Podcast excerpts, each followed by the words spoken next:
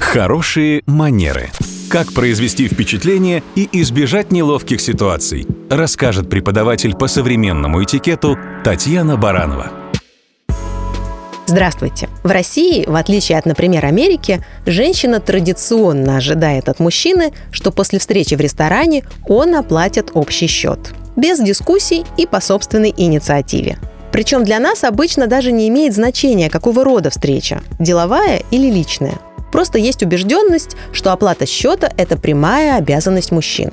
Для России это действительно зачастую приемлемо, потому что наши мужчины сами с радостью берут на себя роль платящего, вне зависимости от того, кто кого пригласил.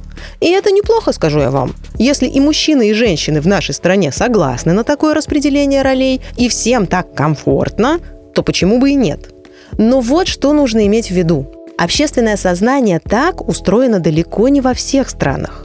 Например, на Западе гендер в вопросе оплаты счета имеет небольшое значение даже если это свидание. В большинстве случаев счет в ресторане делится пополам или каждый платит сам за себя.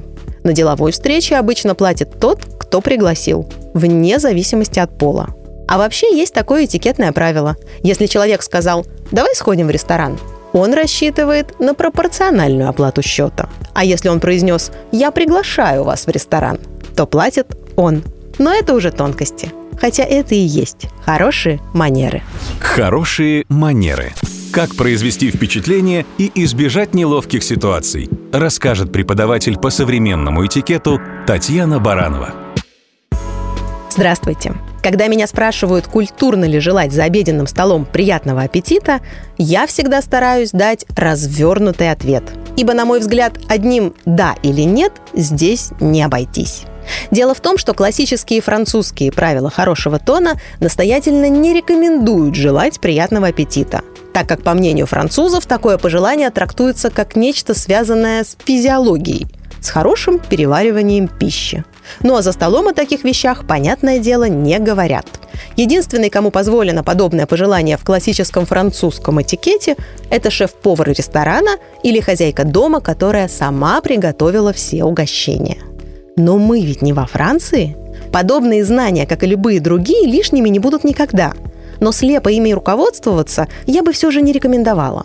Ведь у нас традиционно в семье учат детей говорить приятного аппетита и непременно желают его всем собравшимся за столом. Ничего дурного я в этом не вижу. Это наша культурная особенность, наш менталитет, и мне он искренне импонирует. Так что на светском приеме во Франции лучше воздержаться от пожелания приятного аппетита всем гостям. Но вот дома или коллегам на обеде можно и пожелать. Ведь главное в пожелании – это его искренность и позитив. Это и есть хорошие манеры. Хорошие манеры. Как произвести впечатление и избежать неловких ситуаций, расскажет преподаватель по современному этикету Татьяна Баранова.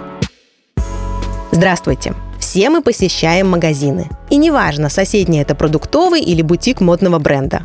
Правила вежливости и уважения действуют повсюду одинаково. Сегодня почти все продавцы первыми здороваются с посетителями.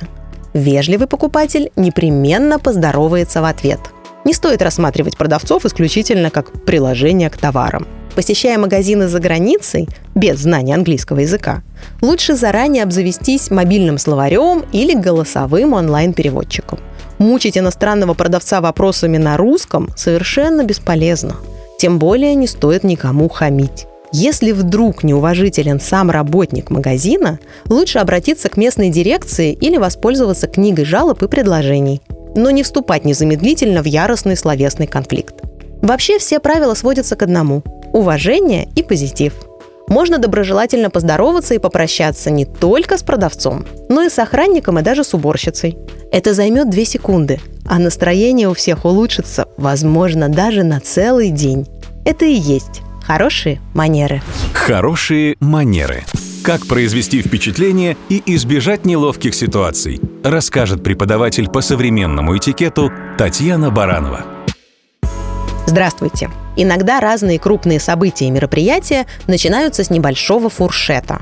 Это когда официанты разносят на подносах бокалы с шампанским, или гости могут сами подойти к бармену и взять напиток по своему вкусу.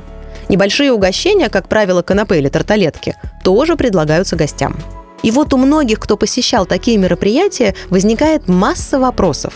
Например, как держать бокал, можно ли есть стоя, как пожать руку человеку, если бокал и тарелку в этот момент некуда поставить. Давайте по порядку. Обе руки на фуршете занимать не стоит. То есть либо едим, либо пьем. Бокал всегда лучше держать в левой руке, потому что при необходимости всегда можно будет пожать кому-то руку. На фуршете, как правило, есть небольшие круглые столики. С тарелкой и напитком можно подойти к ним и насладиться угощением и светской беседой. Ибо цель фуршета – не накормить гостей, а дать им возможность пообщаться в свободной обстановке. Использованный бокал всегда лучше оставить на столе или дождаться официанта, который их собирает. Ставить недопитое шампанское на поднос с новыми бокалами – дурной тон. На фуршете люди, как правило, свободно передвигаются по залу от одного собеседника к другому. Поэтому не стоит захватывать внимание человека на все время. Лучше пообщаться по чуть-чуть, но со всеми. Это и есть хорошие манеры.